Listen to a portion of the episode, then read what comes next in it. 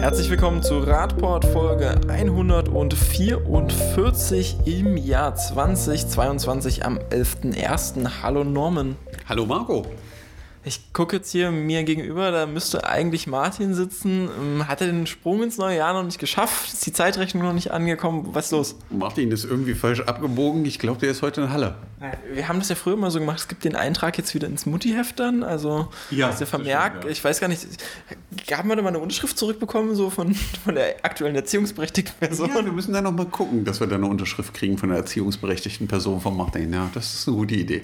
Nein, aber äh, Martin äh, hatte heute einen wichtigen Termin äh, außerhalb, deswegen müsst ihr euch heute leider mit uns beiden begnügen. Genau, deswegen kommen wir auch direkt zum ersten Thema und bleiben nicht in Magdeburg, sondern wir fahren direkt mit dem Zug nach Brüssel. Der fährt so halbwegs durch, oder? Ja. Ich weiß es nicht. Bis Amsterdam kommt man vernünftig, aber Brüssel wird auch gehen. Ist ja eine relativ große Stadt. Äh, soll, ja, also soll ja auch wichtig sein in der Europäischen Union und so. Wir haben ja im letzten Jahr schon darüber berichtet, dass Brüssel da tatsächlich ja als, als Zentrum der Europäischen Union mal was ganz Gewagtes gemacht hat. Sie haben flächendeckendes Tempo 30 eingeführt. Jetzt äh, hat der ähm, öffentlich-rechtliche Rundfunk Österreichs da mal drauf geguckt zum Ende des Jahres und mal Bilanz gezogen. Wie sieht es denn jetzt eigentlich aus? Also praktisch fast ein Jahr nach der Einführung. Ich glaube, es war so im Frühjahr, als sie es eingeführt haben. Was hat es denn jetzt für die Stadt gebracht? Wie hat sich das verändert? Ist denn jetzt alles so schlimm eingetreten? Gibt es massenweise Stau oder was ist passiert? Ist untergegangen in Brüssel. Also wird morgen von der Landkarte gelöscht, das Thema? Nein, nicht ganz. Aber äh, es gab äh, positives Feedback. Äh, wie man vielleicht auch der eine oder andere sicherlich erwartet hat. Dass äh, einer der wichtigsten Punkte eben äh, die Unfälle stark zurückgegangen sind innerhalb von Brüssel und zwar um sattes Fünftel aktuell.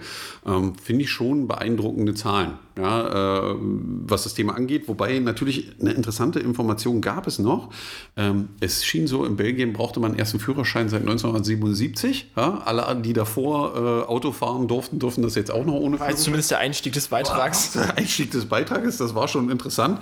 Ähm, aber jedenfalls sind die Unfallzahlen Zahlen zurückgegangen, ähm, was doch sehr positiv ist. Es gibt natürlich auch durch die 30 eine Minderung und Reduzierung des Lärms, je nachdem, wie die Straßenoberflächen aussahen.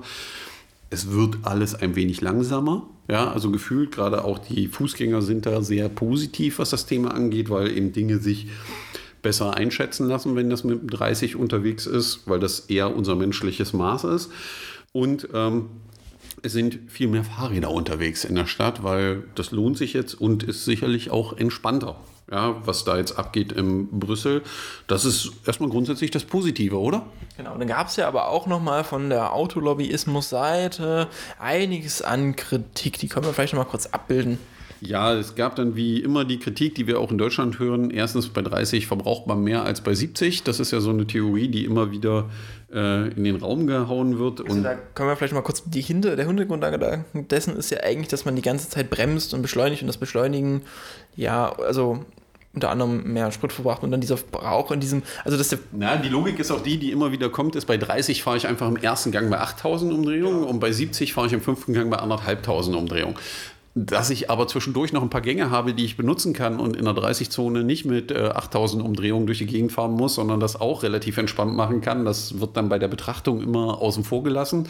Und natürlich wird immer so getan, dass es das, was Marco gerade gesagt hat, bei 70 würden die ja noch die ganze Zeit mit 70 durch die Stadt fahren, machen sie aber nicht, weil die stehen eben an jeder Ampel und fahren wieder los. Weil das wird in Brüssel nicht anders sein als in allen anderen Großstädten, die man so kennt, auch äh, in Deutschland. Wenn man sich nämlich die Durchschnittsgeschwindigkeiten der Fahrzeuge in solchen Städten anguckt, stellt man relativ schnell fest, dass man unterhalb von 30 ist.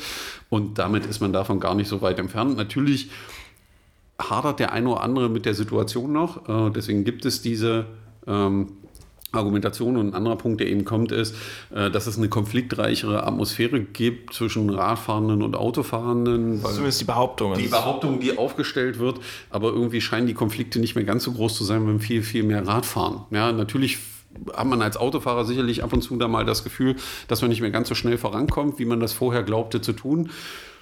Aber da helfen eigentlich, wie gesagt, immer realistische Auswertungen. Und wenn man sie sich anguckt, wird man auch in Brüssel feststellen, dass die Durchschnittsgeschwindigkeit nicht oberhalb von 30 km/h lag. Genau, also hier, hier, wird ja zwar diese separate Infrastruktur auch gefordert, die ja grundsätzlich gut ist. Ja. Die muss man natürlich auch entsprechend ausbauen, wo das notwendig ist, aber das kann man halt nicht in allen Straßen ausbauen. So Wohngebiete, kleine Straßen, da ist die Tempo 30 Einführung mit entsprechenden baulichen Maßnahmen, die den Verkehr entschleunigen, natürlich sinnvoller. Dann gab es natürlich auch von der Autolobby die Kritik, naja, da halten sich ja dann eh nicht alle dran, wenn es ihnen nicht logisch erscheint. Naja, sorry, wir haben halt Gesetze, da hält man sich dann halt dran, weil die gelten halt für alle.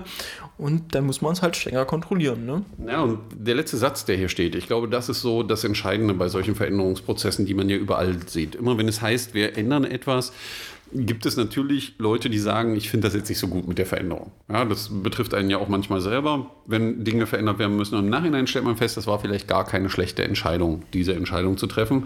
Und ähm, der Fußgängeraktivist, den man hier interviewt, sagt eins, ähm, dass er nicht für alle Brüsseler sprechen kann, aber dass es, wo man es eingeführt hat, eben sehr viel Ablehnung zuerst gab. Ja, selbst die, die heute davon partizipieren, waren am Anfang dagegen. Und Jetzt sind aber alle größtenteils begeistert, die vorher mit ihm darüber gesprochen haben, dass sie das jetzt nicht so gut finden, stellen im Nachhinein fest, ah, war doch keine so schlechte Entscheidung, weil eben alle davon partizipieren. Und das ist immer wieder einer der Punkte, die man in solchen Situationen feststellt. Das Geschrei ist am Anfang relativ groß und im Nachhinein stellt sich raus, naja, so verkehrt war es jetzt doch nicht. Erinnerst du dich da vielleicht an eine andere Debatte, die es mal in Deutschland gab, mit einem entfernteren Thema? Da ging es ums Rauchen, das Rauchen in, in, Restaurants und auch die Kennzeichnung von. Äh, von ich, kann, ich kann das sogar, ich, ich glaube, die Diskussion habe ich sogar relativ live als damaliger Nochraucher miterlebt. Ja, äh, wo es eben darum ging, in äh, Restaurants und Kneipen nicht mehr rauchen zu können und die Welt ging unter. Äh, und man muss jetzt immer draußen rauchen und all diese Dinge. Ähm, ich glaube, für die meisten ist heute nicht mehr vorstellbar, in einem Restaurant zu sitzen, wo ich vielleicht äh, 50 bis 100 Euro pro Person auszugebe und äh, neben mir raucht jemand am Tisch, ja, während ich mein Essen genieße. Ähm, und das geht ja dann weiter, weil ich nehme meine Kinder irgendwie mal mit ins Restaurant und äh, solche Dinge. Und da redet heute keiner mehr drüber. Es ist völlig normal, in einer Disco zu stehen und nicht voll gequalmt äh, da rauszukommen. Das sind alles Dinge, die sich entwickeln, die wir heute alle als sehr, sehr positiv ansehen und äh, die wir vielleicht damals nicht ganz so positiv gesehen haben ähnlich wie beim Rauchen und dem, vielleicht ist, haben wir Tempo 30 mit dem Rauchen in Gaststätten verglichen, mag vielleicht ein hinkender Vergleich sein, aber es geht ja auch um die äh, Werbung, die damals ums Rauchen ging. Da gab es ja auch den äh, Beschluss, dass man jetzt entsprechend auf den Verpackungen kennzeichnen sollte, dass Rauchen halt auch mit Gefahren einhergeht. Gleiches äh, steht jetzt auch für die Autohersteller in Frankreich an, denn die verkaufen ja gerne mit dem Auto auch ein paar Träume und naja, dem wird im nächsten etwas oh, richtig interessant. Wir haben gerade hier den Beitrag dazu, der die Autowerbung re äh, regulieren will und darüber ist Autowerbung von Mercedes. Ja, aber äh, kriegen wir jetzt eigentlich Geld für die Nennung von Mercedes? Ich glaube, dem würde der Kontext nicht so gefallen so, okay. für die Werbenennung. ähm, nein, aber äh, ganz so hart ist es jetzt noch nicht. Also wer äh, äh, mal eine Zigarettenschachtel in letzter Zeit in der Hand hatte äh, und da drauf guckt, äh, das ist schon relativ krass, was da drauf ist. Ja? Weil äh, so eine Raucherlunge oder so ein abfaulendes Bein ist da eben drauf. Das ist manchmal nicht ganz so toll. Bei der Autowerbung ist das noch nicht ganz so, wird auch in Frankreich noch nicht ganz so sein. Also äh, man wird da nicht die Ölproduktionsstätten zeigen oder andere Dinge, sondern es geht eher darum, wenn wir Autowerbung kennen, dann ist sie ja meistens so, entweder ist die Straße völlig frei, ich bin in freier Natur unterwegs, ja, das sind so die Bilder, die immer vermittelt werden. Und in Frankreich müssen jetzt, glaube ich, sieben Prozent der Fläche dafür benutzt werden, darauf zu schreiben, dass man für kurze Wege bitte das Fahrrad zu Fuß geht oder eine ÖPNV nutzt und nicht das Auto nutzt. Und im nächsten Schritt wird es so sein, dass äh, den Autoherstellern verboten wird, so ein Auto in Anführungsstrichen freier Wildbahn darzustellen, sondern das muss dann auf einem asphaltierten Untergrund. Ja, auf einer realistischen Umgebung. Genau, in einer realistischen Umgebung. Da müssen ja auch andere Autos sein und so. Und muss ja auch ein Parkplatz sein. Also, und nicht der Parkplatz komplett leer. Ähm, man will also schon ein bisschen mehr in eine realistische Einordnung, weil das, was man auf Autowerbung häufig sieht, erlebt man im Auto äußerst selten, habe ich so das Gefühl. Und da muss ein realeres Bild hin. Ähm, die Franzosen sind auf einem guten Weg, also haben sich auf den Weg gemacht. Natürlich gibt es da noch viele Verbesserungsmöglichkeiten, aber es ist ja schon mal ein Anfang. Genau, diese Werbung in der Form mit den äh, neuen Kennzeichnungen wird dann ähm, ab März gelten und ab 2028 sondern auch Werbung für besonders umweltschädliche Fahrzeuge komplett verboten werden. Das ist, denke ich mal, ein guter erster Schritt, um hier vor allem auch was am Weltbild des Autos zu ändern, das ja noch sehr dominant ist in der Gesellschaft, dass er diesen Freiheitsterminus da immer mit drin hat. Ähm, genau, eigentlich ja. ein guter Schritt, erste richtige Richtung.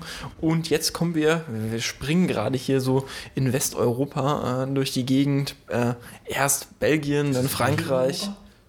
Naja, also Deutschland wäre dann schon eher noch ja, Mitteleuropa. Ja, also ja, ja, und viel mehr westlich kommt da nicht mehr, würde ich mal. Da kommt nicht mehr, da kommt dann nur noch äh, mehr, ja, und äh, dann gar nichts mehr. Aber genau, also Belgien, Frankreich, wir kommen in die Niederlande, Norman. Wo sind wir? Ja, wo sind wir? Äh, in Rotterdam. Rotterdam. Hm. Niederlande würde ich jetzt erstmal davon ausgehen, ist wahrscheinlich eine ziemlich fahrradfreundliche Stadt, oder? Also ich glaube, die Niederlande ist das, was man mit Fahrradfahren verbindet. Ja? Ähm, und man würde jetzt davon ausgehen und denken, naja, also wenn man so Bilder aus den Niederlanden geht, ist immer alles super. Ja? Gibt super Infrastruktur, super Radwege, ist alles schon schick. Und äh, wenn man mit deutschen Verkehrsplanern redet, heißt es ja immer wieder, naja, das ist ja schon immer so. Ja?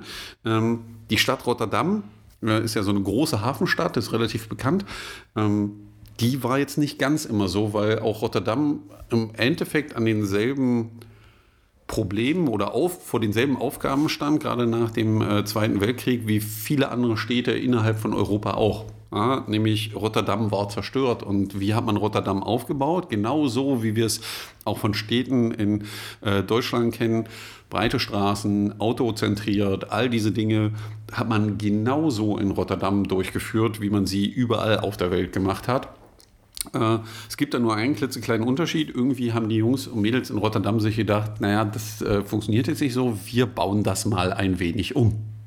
Genau, das ist jetzt ein Prozess, der jetzt schon eine Weile angelaufen ist. Und uns geht es jetzt hier vor allem ja eigentlich darum darzustellen, wie dieser Prozess abgelaufen ist. Ähm, die NiederländerInnen hier haben zum Beispiel besonders stark auf Bürgerbeteiligung gesetzt und vielleicht nicht immer erstmal die perfekte Lösung hinzubauen, sondern Sachen auszuprobieren. Also einen Fahrradparker erstmal hinzustellen, zu gucken, wie der angenutzt ist, eine, eine Pop-up-Lösung praktisch erstmal vorübergehend einzurichten und dann nochmal mit dem Bürger ins Gespräch zu kommen, wie bewerten die ihr Stadt, was ist ihnen daran wichtig, also auch besonders diese emotionale Komponente zu bedenken, was heißt denn eigentlich meine Wohnumgebung, was verbinde ich mit der Straße, weil diese Transformationsprozesse sind ja schmerzhaft, das sind ja, wenn wir jetzt bedenken, dass das eine eher autodominierte Stadt ist, dann ist die Bevölkerung wahrscheinlich auch deutlich autodominierter an vielen Stellen. Und für die ist es natürlich schwierig, diesen Prozess durchzumachen. Und dann sollten sie natürlich natürlich das als eine Verbesserung wahrnehmen, erstmal schon ja, mal. Und ich glaube, was noch ein ganz wichtiger Punkt ist, wenn man die Bevölkerung mit teilnehmen lässt, ist, dass die sich nicht übergangen fühlen. Also, dass die mitreden können und dass man mit ihnen die Sachen diskutiert und ihnen auch die Zeit und den Raum gibt, manche Entscheidungen zu verstehen und nicht so nach dem Motto, plopp, hier, und das ist jetzt so und du musst das einfach akzeptieren, also dieses Friss- oder Stirb-Mentalität, sondern menschliches Dasein hat ja häufig was damit zu tun, dass man Dinge erlernen muss. Ja, und dass sie nicht immer gleich so funktionieren, wie man sich das vorstellt. Und deswegen ist es unglaublich wichtig, dass solche Dinge getan werden. Und dieses Beispiel zeigt auch super, das ist ja eine Diskussion, die wir in Deutschland häufig führen, also wenn es um Planungen geht, wo wir versuchen zu erklären, dass das Mitmachen und dass Dinge nicht von alleine passieren. Ja? Und die Deutschen versuchen das immer gerne so hinzustellen, also gerade wenn man mit äh, Planern zu tun hat oder Entscheidungsträgern, so nach dem Motto eben, die Niederländer war schon immer so, die haben das schon immer so gemacht und das funktioniert von ganz alleine. Nein, das funktioniert nicht von alleine, weil das hat immer was damit zu tun, ich arbeite mit Menschen zusammen, mit denen ich zusammen diesen Weg geben muss. Und das bedeutet Arbeit und das bedeutet mal ausprobieren, das bedeutet auch Fehler zu machen, das gehört dazu, weil nur wenn wir Fehler machen, lernen wir und das kann man in diesem Bericht wieder super lesen. Und das Schöne ist eben, dass es ein Beispiel ist, in einem Land, wo die meisten sagen würden, ah, da ist doch schon alles super, da brauche ich mich darum gar nichts mehr kümmern. Und dieser Prozess eben nicht in fünf Minuten passiert und Rotterdam dem Prozess seit 15 Jahren geht und die Innenstadt umbaut. Natürlich sind jetzt die Erfolge zu sehen, dass man das äh, äh schafft und äh, positive Dinge sichtbar werden, aber es ist eben kein Ad-Hoc-Werk. Was ich noch ganz interessant finde am, am Beispiel Rotterdam ist halt, dass sie auch die soziale Komponente explizit berücksichtigt haben in der empirischen äh, Dimension. Also nicht nur gesagt haben, okay, Verkehrsplanung, so sieht eine Pla Straße aus, wir machen jetzt hier einen Querschnitt und dann gehen wir da sehr technisch ran, sondern auch geguckt haben, wie ist denn jetzt eigentlich das Mobilitätsverhalten in der Stadt und welche Sozialstrukturen gibt es in der Stadt.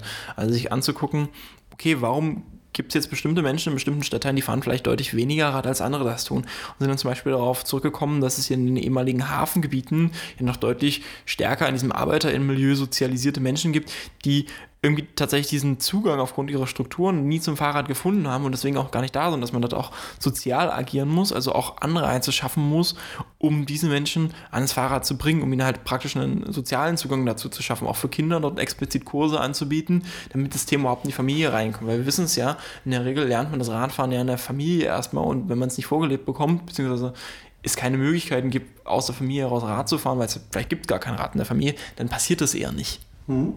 Ja, und äh, sind äh, die, die, Kleinigkeiten eben, dass ich eine sichere Infrastruktur habe, mit der ich durch die Stadt fahren kann, die die Planer hier beschreiben, ähm, die ausschlaggebend für die Nutzung sind für die Menschen. Und dass ich eben Dinge, äh, steht im Bericht auch drin, die haben sowas Verrücktes gemacht wie ein Parkhaus auf Zeiten, um mal auszuprobieren, wie wird das angenommen.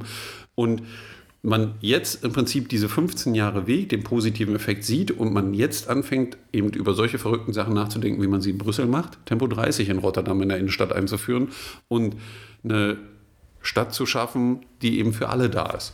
Ich glaube, das wichtigste Plädoyer, was man da für andere Städte wieder mitnehmen kann, ist eigentlich, dass man jetzt wirklich schnell handeln muss, damit man sich nicht den kompletten Zeitpuffer verspielt. Wir haben schon häufig darüber geredet, Klimakrise ist ein großes Problem.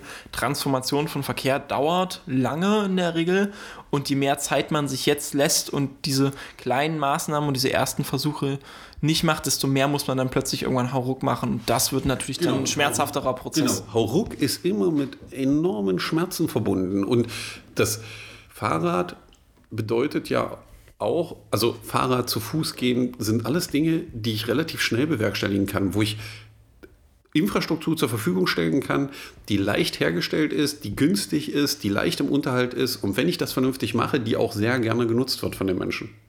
Genau. Kommen wir mal direkt zu unserem nächsten Thema. Das ist jetzt, naja, mehr oder weniger in Deutschland, aber ich glaube, es lässt sich auch allgemein wieder für ähnlich gelagerte Länder anwenden. Es geht um eine Untersuchung der Universität in Köln. Die haben sich nämlich damit beschäftigt, warum der Fahrradboom irgendwie tatsächlich so sozial ungleich ist. Also warum fahren Menschen mit einem höheren Bildungsstatus eher Fahrrad als das mit einem niederen Bildungsstatus? Das haben sie erstmal herausgefunden und dann haben sich die Frage gestellt, was könnte die Ursache dafür sein? Norman? Ja, ähm, Sie haben dabei festgestellt, dass umso höher das Bildungsniveau ist, die Leute mehr Fahrrad fahren. Ja, und haben sich natürlich die Frage gestellt, warum ist das so? Und da kommen wir dann wieder auf einen. Das klingt jetzt zumindest nicht daran, dass man intelligent sein muss, um Fahrrad zu fahren. Das ist schon mal. Nee, das hat damit im Regelfall nichts zu tun, aber ähm wir sind, äh, also die Studie kommt zu diesem Schluss, um das mal äh, in Punkte zu fassen. Wir sind ja Menschen, beurteilen andere Menschen im Regelfall nach ihrer Außendarstellung. Ja, und wenn ich etwas darstellen will, dann gibt es wieder Autowerbung, die mir sagt, ich muss das mit dem Auto machen. Und ähm, das spielt wohl eine relativ große Rolle, weil mit einem höheren Bildungsgrad es wohl einhergeht, dass die Leute das nicht mehr so nach außen tragen müssen oder dass es sogar positive Effekte für sie hat, mit dem Rad zu fahren an der Stelle. Na, ich glaube, das ist, also, die, also es baut auf diesem Konzept auf, dass Identität relativ wichtig ist und dass der eigene Status, beziehungsweise das was erreicht haben, zu zeigen, äh, das wichtig ist für die Menschen. Das ist die Grundannahme der Studie und daraus will sie das erklären. Und da ist erstmal die Erkenntnis darin, dass sie sagen, okay, die Menschen, die einen höheren Bildungsstatus haben, können aus diesem Bildungsstatus selbst schon eine gewisse soziale Anerkennung ziehen, während Menschen mit einem niedrigeren Bildungsstatus das jetzt hier an dieser materiellen Ebene Auto festmachen. Also die Errungenschaft, ein Auto zu besitzen, ein besonders teures Auto zu besitzen, ist für die praktisch dann eine Sozialstatussteigerung. Ich habe das Auto an der Stelle. Genau, und das ist dann ein Fahrzeug für 100.000 Euro mit 300 äh, oder 500 oder 600 PS und bewege mich damit durch die Straße. Das ist Ausdruck von meiner individuellen Freiheit und etwas geleistet zu haben im Endeffekt. Ja, du konntest dir das Auto leisten mit diesem Preisschild. Genau, und äh, darfst das dann auch bewegen, ja, und bist dazu geistig und körperlich fähig in der Lage, das zu bewegen. Das ist ja alles Ausdruck von, ja, ich habe es geschafft im Endeffekt. Und das ist ja auch etwas, was Autowerbung wieder sehr stark vermittelt im Endeffekt äh, seinem Benutzer. Und äh, das ist eben das, was Marco eben auch ansprach. Mit einem höheren Bildungsgrad habe ich im Regelfall eine vielleicht verantwortungsvolle Position und da erträgt man es viel eher, wenn derjenige nur mit dem Fahrrad kommt oder sogar mit einem klapprigen Fahrrad. Genau, und da ist aber auch noch die Konnotation eine andere. Das ist jetzt die Herleitung, die man zusätzlich macht mhm. hier, ist ja, okay, du hast diesen höheren Bildungsstatus, aber mit diesem höheren Bildungsstatus geht eine andere Erwartung einher, dass du zum Beispiel auch klimafreundlicher unterwegs bist, genau. also darüber reflektiert bist. Und deswegen könnte zum Beispiel ein teures Auto, diesem Ansehen eher schaden aus dieser Wahrnehmung und dann mit dem Fahrrad sich vorzubewegen, könnte dieser Ansehen eher zuträglich sein. Genau. Ja, das äh, ist das, wo die Studie hinkommt. Und wenn man sich so durch die Welt bewegt, muss man leider sagen, dass das wahrscheinlich was dran ist an dem Thema. Und gerade wenn die Zahlen das so sind. Und natürlich die Frage ist, was muss man jetzt eigentlich tun, damit man das aufbricht? Weil das kann ja nicht die Zielsetzung sein. Ja? Was ich noch ganz interessant finde, ist ja hier dieser, dieser Punkt. Ist jetzt die Frage, okay, ist Fahrradfahren jetzt ein elitäres Thema und wenn ich Fahrradverkehrsförderung mache, macht das nur was für, für Bildungsbürgertum? Ich würde jetzt mal argumentieren, nein, weil rational wäre die Fahrradnutzung für diese, diese Schichten, die bildungsferner sind oder wie man auch immer sie nennen würde, ist bildungsfern ist kein so glücklicher Begriff dafür.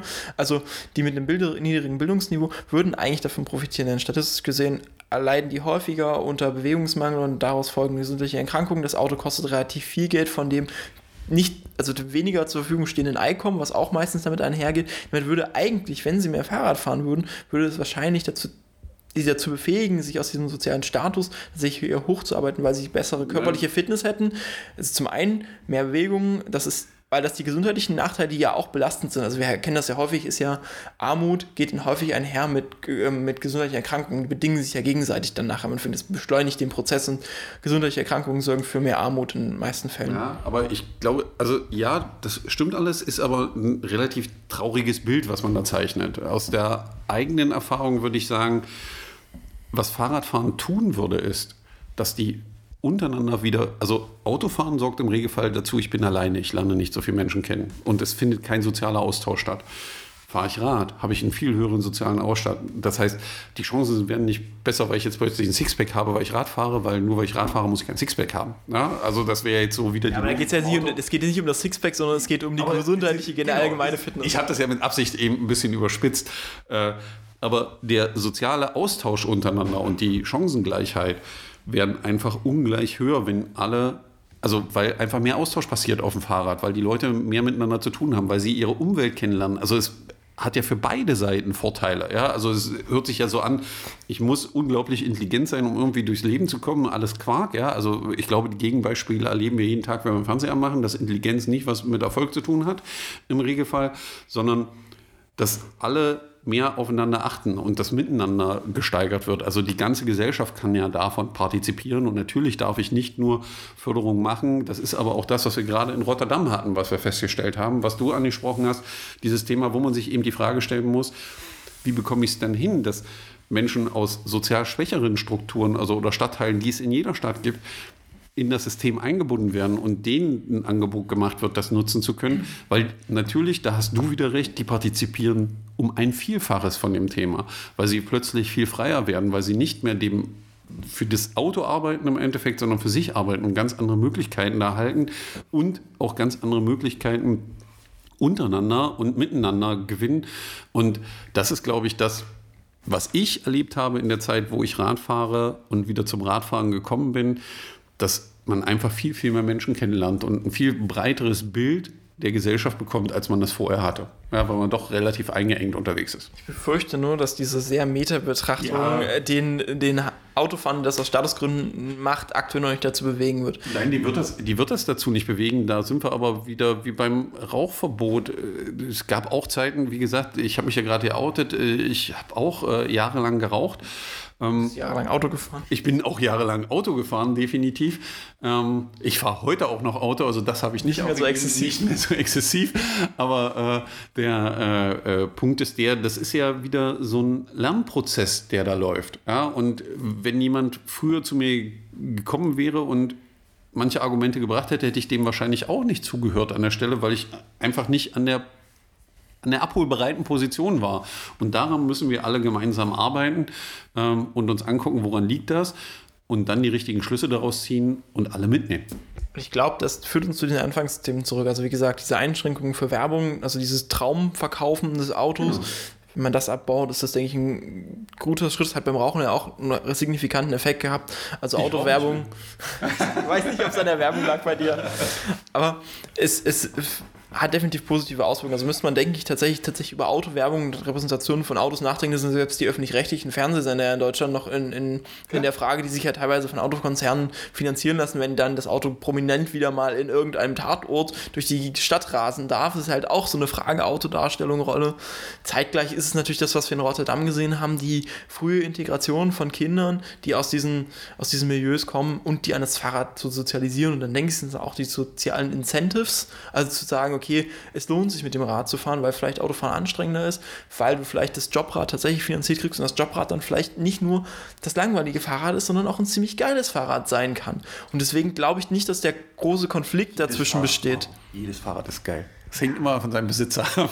Aber es gibt ja tatsächlich große Diskussionen in letzter Zeit darum, mit, es gibt jetzt diese ganzen Luxusfahrräder, ist das nicht jetzt das gleiche wie beim Auto sehen. Aber ich glaube, dass es diese Luxusfahrräder gibt es jetzt nicht grundsätzlich schlecht, weil es Menschen dieses Status motiviert, dieses Verkehrsmittel zu kaufen, auch die Möglichkeit, ich kann mir trotzdem ein gutes Fahrrad kaufen, das deutlich günstiger ist und es gibt trotzdem diese anderen Luxusfahrräder. Ich glaube nicht, dass das ich schlecht glaube, ist. Ich glaube, wir werden irgendwann eine Welt erleben, ja, es ist manchmal schon ein bisschen komisch mit den teuren Rädern und der Darstellung.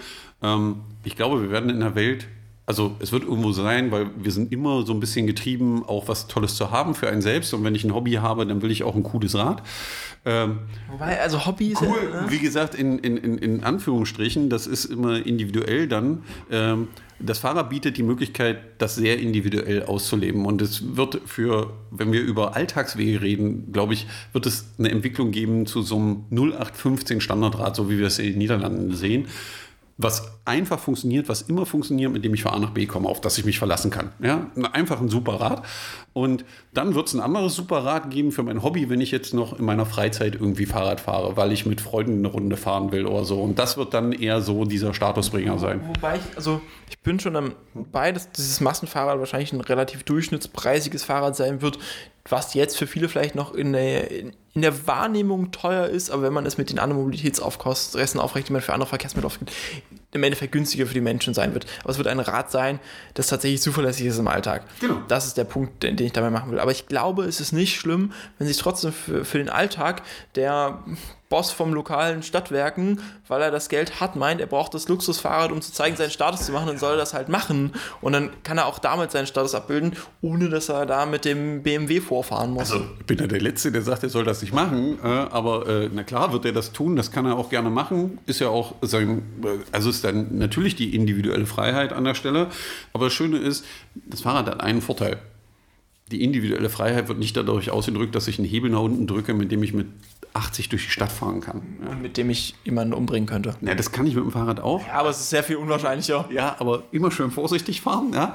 Äh, aber ähm, der Punkt ist, der da entscheidet ja, der Motor ist immer der, der Käufer des Fahrrades, ja, also um wie schnell das bewegt wird im Endeffekt. Aber er kann sich da natürlich individuell auslassen. Und wir werden auch an einem Fahrrad noch tausend Entwicklungen mit irgendwelchen Head-Up-Displays und was weiß ich nicht, was sich noch irgendwie einfallen lassen wird. Ich glaube, das können wir uns alle noch nicht ausmalen, was da auf uns zukommt.